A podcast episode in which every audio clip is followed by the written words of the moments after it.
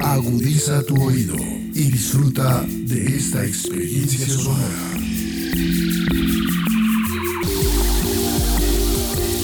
Este es un podcast Radio Unal.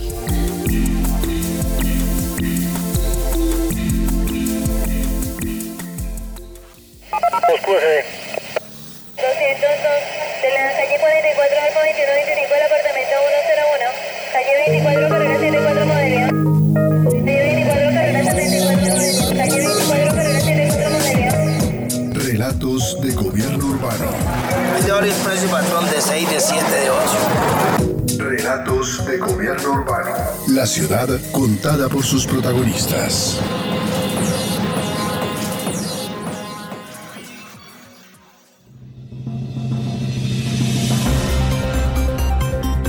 Las catastróficas inundaciones en Europa Occidental causaron ya la muerte de 120 personas y cientos más desaparecidas. Esto dijeron las autoridades mientras continúan los esfuerzos de rescate a gran escala en medio del aumento del nivel del agua, deslizamientos de tierra y cortes de energía, especialmente en las zonas más vulnerables. En julio de 2022, las lluvias torrenciales desencadenaron un potente alud de lodo en Atami, prefectura de Chuzuoka, a 90 kilómetros del suroeste de Tokio, Japón. El deslizamiento de tierra arrasó 130 edificios. Las catástrofes relacionadas con las inundaciones, como los deslizamientos de tierra, son un riesgo tradicional pero grave para dicho país. Esto se debe a que la mitad de la población japonesa y el 75% de los bienes del país se concentran en zonas propensas a las inundaciones, según los expertos. El presidente colombiano en este año anunció la declaratoria de desastre nacional ante el incremento de las emergencias por las intensas lluvias en el país. La declaratoria le permitirá al gobierno gestionar recursos del presupuesto de este año para atender a la población en crisis por las inundaciones.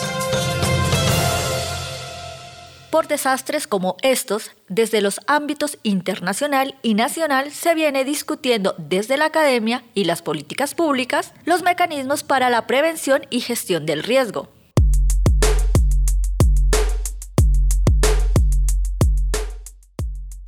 De acuerdo con el informe sobre desarrollo humano de 2014, sostener el progreso humano, reducir vulnerabilidades y construir resiliencia, los desastres naturales y originados por los seres humanos son inevitables. Pero se pueden hacer esfuerzos para mitigar sus efectos y para acelerar la recuperación y pueden aprovecharse las oportunidades de reconstruir mejor. De hecho, el tsunami de 2004 condujo directamente a un sistema de alerta contra los tsunamis. Sin embargo, la preparación ante los desastres y los marcos de respuesta para mejorar la resiliencia deben diseñarse a partir de un enfoque de sistemas que se extiende más allá de las amenazas y crisis inmediatas para hacer frente a las causas.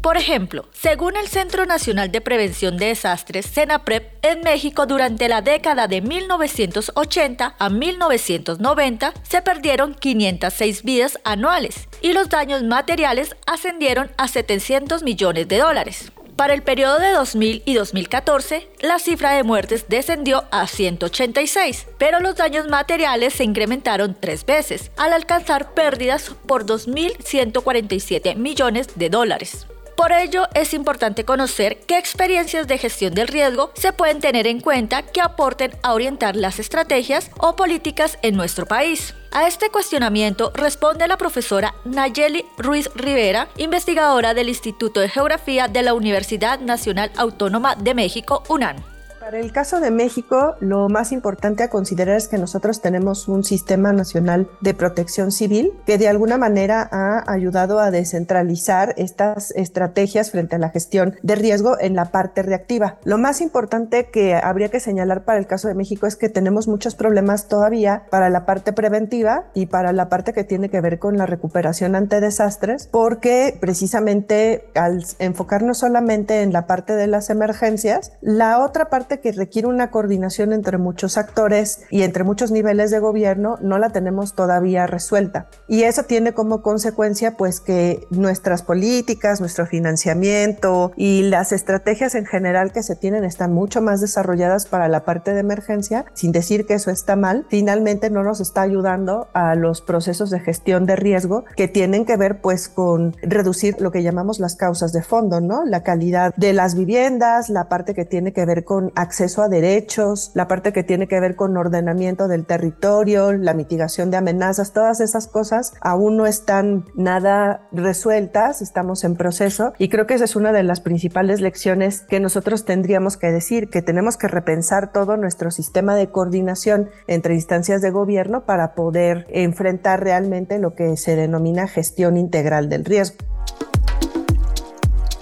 Estamos ante lo que Ulrich Beck denomina la sociedad del riesgo, es decir, una sociedad expuesta al peligro inminente. En ella se ha perdido todo cálculo de riesgos y todo se toma ininteligible. Es una sociedad en la que el ser humano se encuentra en un ambiente completamente contaminado que amenaza la seguridad de su existencia. En México, los investigadores consideran que urge una investigación integral sobre riesgos socioambientales, pues es necesario actuar con prevención y no solamente en el momento de una emergencia por sismos, inundaciones, erupciones volcánicas y derrumbe de laderas. La profesora Ruiz resalta las principales oportunidades y restricciones del caso mexicano frente a la gestión del riesgo. Para nosotros ha sido una experiencia muy buena lo que denominamos Sistema Nacional de Protección Civil. Ese sistema es un sistema de coordinación y al ser un sistema de coordinación, para lo que ayuda es sobre todo para fortalecer la parte civil y local de los procesos de gestión. En ese sentido, pues esa parte de alguna manera es parte de lo que tendríamos que reproducir para los otros aspectos de la gestión, porque en los últimos años lo que hemos visto para el caso de México es una centralización de la respuesta de emergencia. Al ser un país que está fortaleciendo las Fuerzas Armadas y el papel de los militares en muchas áreas de la vida pública, lo que nos ha pasado es que toda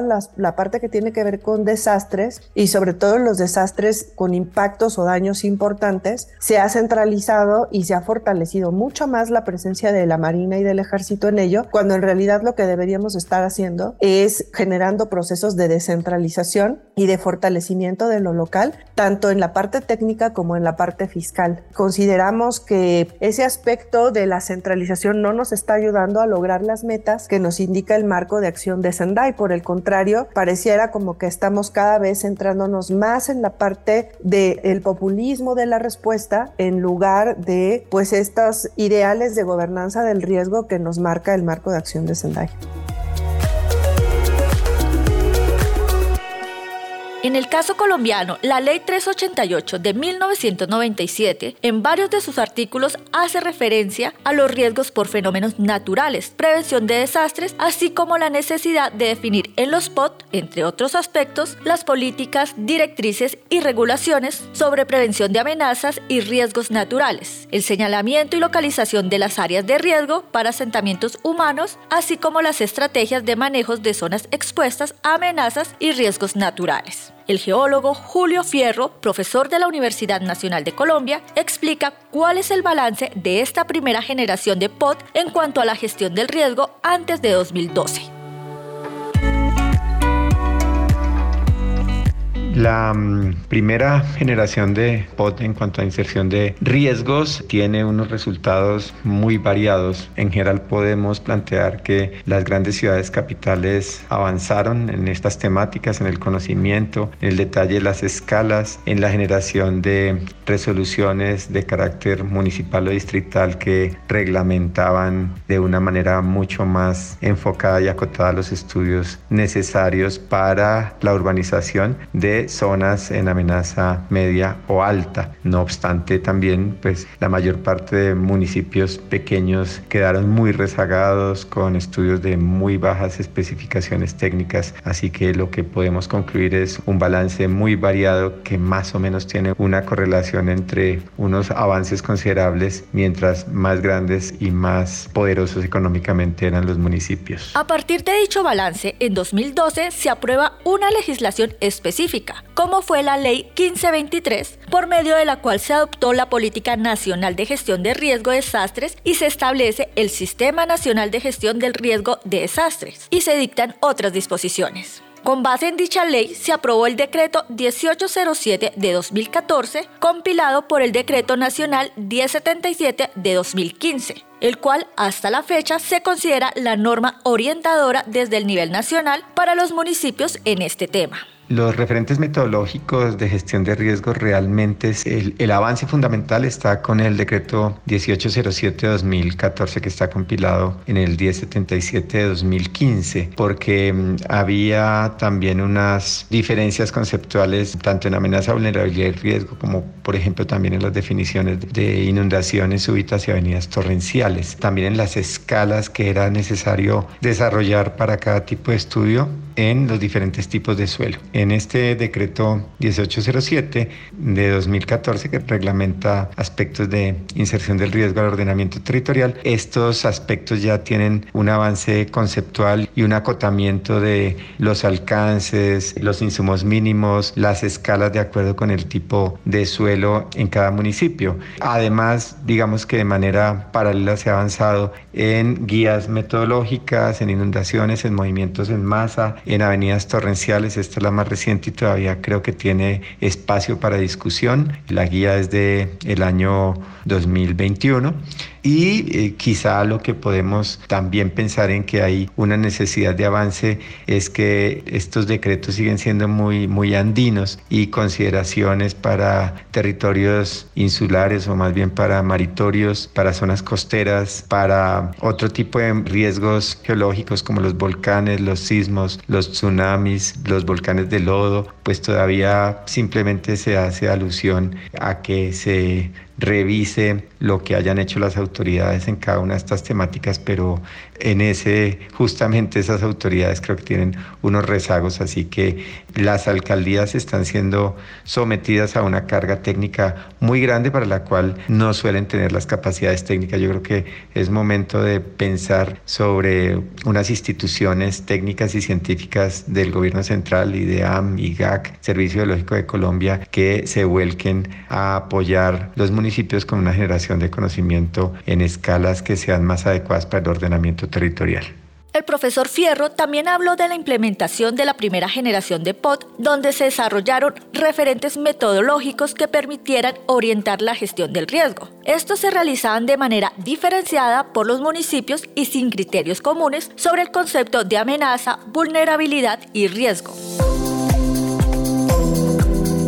La profesora Jensi Contreras Ortiz, coordinadora del Observatorio de Gobierno Urbano del Instituto de Estudios Urbanos de la Universidad Nacional de Colombia, explica el alcance de la norma que reglamentó la Ley 1523 de 2012 en el ordenamiento municipal. El decreto 1807 de 2014, compilado hoy en el decreto 1077 de 2015, contiene todo lo relacionado con la incorporación de la gestión del riesgo en los planes de ordenamiento territorial. Fue un aporte muy importante en términos de la reglamentación de la ley 1523 de 2012. Determinó algunos aspectos básicos para realizar este proceso de ordenamiento territorial, teniendo como punto cero la identificación identificación de las zonas con condición de amenaza, con condición de riesgo, la zonificación de amenazas en el territorio, que es determinante para la estructuración de las acciones y actuaciones urbanísticas en cada uno de los municipios. En ese sentido, es un avance muy importante en términos del principal objetivo de la ley 1523, asociada a poder garantizar la gestión continua del riesgo, la mitigación de impactos, la reducción del riesgo el conocimiento mismo del riesgo. Y por supuesto desarrolla el principio de gradualidad que les permite a las autoridades gubernamentales del nivel local ir en los distintos pasos para este proceso que no es en un solo momento. Este decreto pues básicamente tiene disposiciones asociadas a la incorporación gradual del riesgo en los contenidos de mediano y largo de los planes de ordenamiento territorial y tiene una separación de los tipos de estudios que se hacen, los estudios básicos para la gestión del riesgo, estudios básicos para la incorporación de la gestión del riesgo y los estudios detallados. Esta gradualidad permite a los municipios poder tener en un primer momento una identificación de esa zonificación de amenazas altas, medias y bajas y con ello poder establecer cuáles son esas zonas con condición de amenaza, que son todas aquellas áreas que se encuentran sin ocupar, pero que se encuentran en amenaza media o alta por cualquiera de los eventos amenazantes. De la misma manera, el decreto establece algunas particularidades, desarrolla procedimientos, insumos, las distintas fases que le permiten a los municipios hacer dicha planeación, que se complementa con la identificación de zonas con condición de riesgo, que son todas aquellas que se encuentran en amenaza alta, pero que pueden llegar a estar ocupadas por asentamientos humanos, infraestructuras o bienes públicos. Y esto es muy importante porque lograr establecer dónde están esas zonas con condición de riesgo, por supuesto, es el punto básico para poder establecer qué se puede y qué no se puede desarrollar en el municipio en el marco de las decisiones de ordenamiento territorial. Adicionalmente, este decreto incorpora los estudios detallados, que son aquellos que se realizarán para las zonas con condición de amenaza y con condición de riesgo para determinar la categorización del riesgo y establecer las medidas de mitigación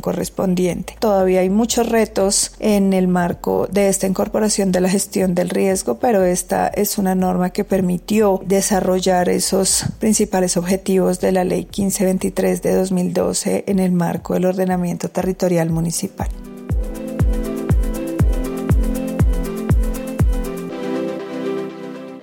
Geólogo Fierro analiza los conceptos y los tipos de estudios. Además de las obligaciones municipales en términos de, los, la inserción del riesgo al ordenamiento territorial, creo que hay un tema importante que tiene que ver con actores públicos o privados que tengan bajo su responsabilidad megaproyectos, proyectos de interés nacional, regional, local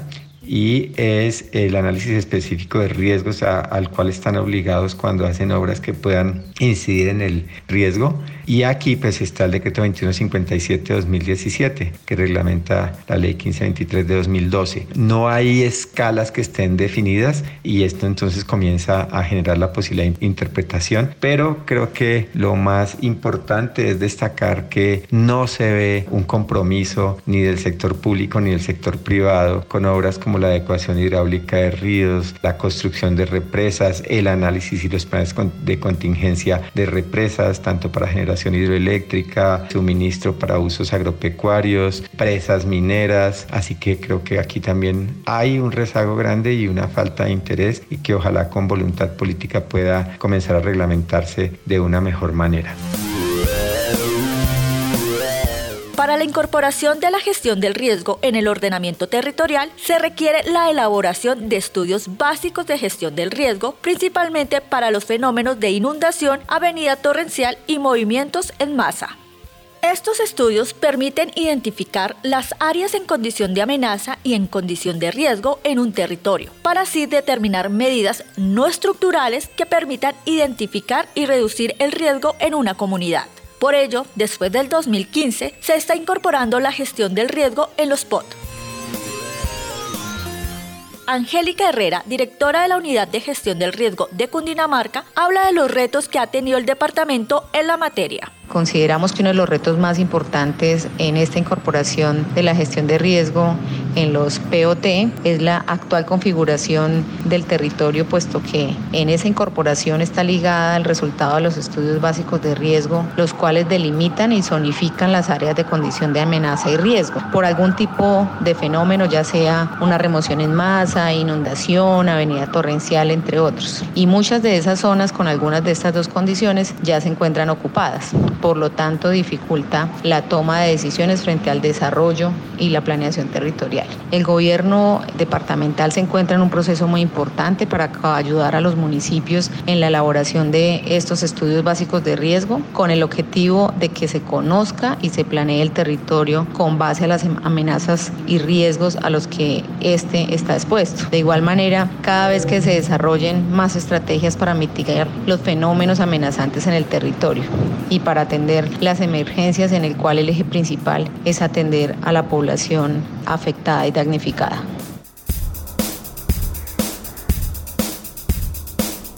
La profesora Contreras Ortiz hace referencia a los retos de los municipios en la implementación de la norma nacional en los territorios. Los distintos retos y desafíos a los que se enfrentan los municipios en términos de la incorporación de la gestión del riesgo en el país son de distinto tipo. Uno podría ser en términos procedimentales de la norma, de la posibilidad que tienen de conocer en detalle técnico que plantea la norma y poder implementarlo en el municipio. Gestión del riesgo, por supuesto, tiene un componente técnico bastante alto que todavía es muy importante poder apropiar y realizar procesos de aprendizaje que genere capacidades institucionales en los municipios. Esa es una segunda parte, fortalecer técnicamente los equipos de los municipios para actuar no solo al interior de las fronteras político-administrativas de los municipios, sino de manera articulada. Ya los cuerpos de agua tienen unas condiciones que van más allá de esos límites y en ese sentido es muy importante poder fortalecer las capacidades técnicas de las autoridades a nivel territorial, pero actuar de una manera articulada en las distintas regiones del país en el marco de la gestión del riesgo. Parte de ese fortalecimiento de las capacidades institucionales también tiene que ver con un segundo aspecto relacionado con la capacidad financiera. Es muy difícil en el marco de las dificultades que se tienen a nivel fiscal en los municipios poder garantizar no solo la realización de los estudios técnicos, estudios básicos de gestión del riesgo, estudios detallados, sino la posibilidad luego de tomar las acciones correspondientes. En ese sentido, es muy importante también garantizar la posibilidad de financiación de lo que se produzca tanto de los estudios básicos como de los estudios de amenaza, vulnerabilidad y riesgo producto de los estudios detallados y por supuesto después hacer las obras. Adicionalmente, es un trabajo también muy importante con la comunidad asentada en las zonas con condición de riesgo, ya que el principio de precaución y la aplicación del mismo también tiene unos retos muy importantes en términos de trabajo con la comunidad, no solo para poder hacer procesos de reubicación y reasentamiento que garanticen la protección de la vida y de los bienes públicos, sino también la garantía de hacer una gestión posterior en esas zonas para que no se vuelvan a ocupar. Entonces creo que un proceso ahí también de aprendizaje, de construcción colectiva con la comunidad que debe hacerse en el marco del fortalecimiento de los aparatos públicos a nivel territorial, de la articulación interinstitucional entre los diferentes niveles, Unidad Nacional para la Gestión del Riesgo, unidades departamentales, unidades municipales y los consejos municipales para la gestión del riesgo que son determinantes en el marco de las acciones que se realizan a nivel territorial. También es muy importante articular esas acciones que se desarrollan en materia de gestión del riesgo con los objetivos de cambio climático de los municipios. Creo que ahí hay un importante esfuerzo que hay que hacer para poder materializar también las acciones preventivas que hay y de mitigación en relación con la gestión del cambio climático a nivel municipal. El geólogo Fierro analiza las principales dificultades de la incorporación de la gestión del riesgo en OSPOT. En las dificultades hay una gran complejidad porque primero hay una deficiencia en la generación de conocimiento de los temas geológicos, geomorfológicos, hidrológicos, meteorológicos desde el nivel nacional. Las escalas no son adecuadas para el ordenamiento territorial y con ello se carga entonces a los municipios de una responsabilidad para la cual probablemente la mayor parte de ellos no tengan una disponibilidad presupuestaria hay incluso temas que tienen que ver con deficiencias en las carreras universitarias para poder acompañar de una manera adecuada estos procesos, que son caros. Y reitero, el tema presupuestal en municipios es crítico. Y además, pues ya hay otras temáticas que uno no quisiera mencionar, pero que existen, que tienen que ver con la corrupción, con los intereses económicos y políticos que tienen tanto las administraciones locales como las CAR. Están muy permeados por esos intereses y muchas veces el ejercicio técnico de riesgo no se se acepta porque justamente está planteando conflictos con intereses, particularmente los grupos de poder. Es probable que se necesiten quizá instancias, terceras instancias más técnicas, universidades, institutos que puedan apoyar las concertaciones que por ahora pues son solamente la expresión de los intereses comunes que haya entre los municipios y las CAR. Asimismo, Fierro expone los retos de la incorporación de la gestión de riesgo en los POT y qué se está haciendo desde el gobierno nacional para acompañar estos procesos. Los gobiernos nacionales han planteado avances como las guías metodológicas, la generación de estos decretos del orden nacional que muchas veces entran en contravía con decretos del orden municipal y los municipios al parecer no se enteran de esas relaciones normativas que por supuesto el decreto nacional va a tener eh, un obligatorio cumplimiento. Ha hecho guías metodológicas para diferentes temáticas desde el gobierno de Santos y también en el gobierno Duque Planeación Nacional intentó unas metodologías que han tenido unos resultados variados. Eh, me refiero al proyecto de POD modernos, donde los temas de riesgo pues fueron temas quizá no presupuestados de una manera adecuada, pero pues creo que ese es un tema central, el tema del el presupuesto y de cómo los municipios pueden o no presupuestalmente la responsabilidad de hacer estos estudios. Veremos pues en la administración de Petro cómo se manejan estos temas. También en, en la administración de Duque hubo ciertos convenios entre el Ministerio de Vivienda, que es el responsable de esta inserción del riesgo al ordenamiento territorial, con universidades y con instituciones para adelantar los estudios de riesgo. Allí también parece que hay calidades muy variadas, incluso proveniendo de instituciones con una alta calidad, pero allí volvemos entonces a las necesidades de generación de conocimiento en donde la academia no está tan involucrada en investigación, sino más bien está muchas veces haciendo consultoría.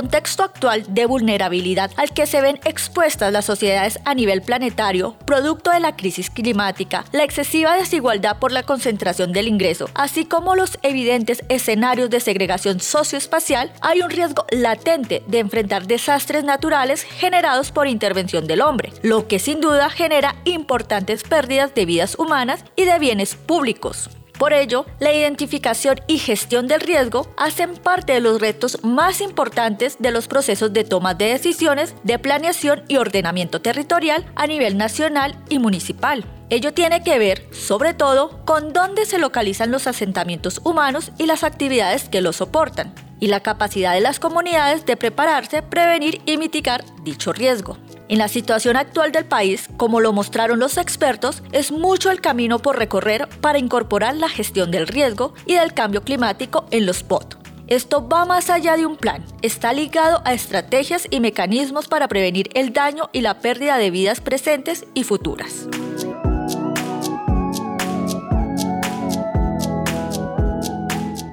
Este podcast contó con la dirección de Jensi Contreras Ortiz, profesora del Instituto de Estudios Urbanos de la Universidad Nacional de Colombia, con la investigación temática y periodística de Claudia Sánchez Rivera y Milton Medina Ángel, locución de Claudia Sánchez Rivera y la producción sonora de Edgar Huasca.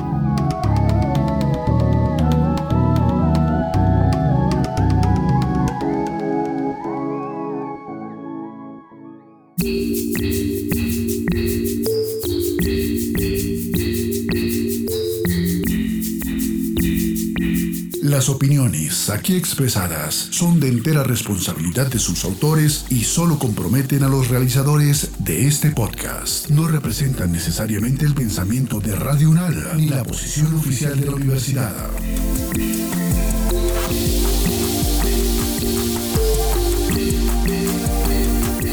Este y otros podcasts en nuestro sitio web podcastradio.unal.edu.co Síguenos en nuestras redes sociales. Nos encuentras como Podcast Radio Unal.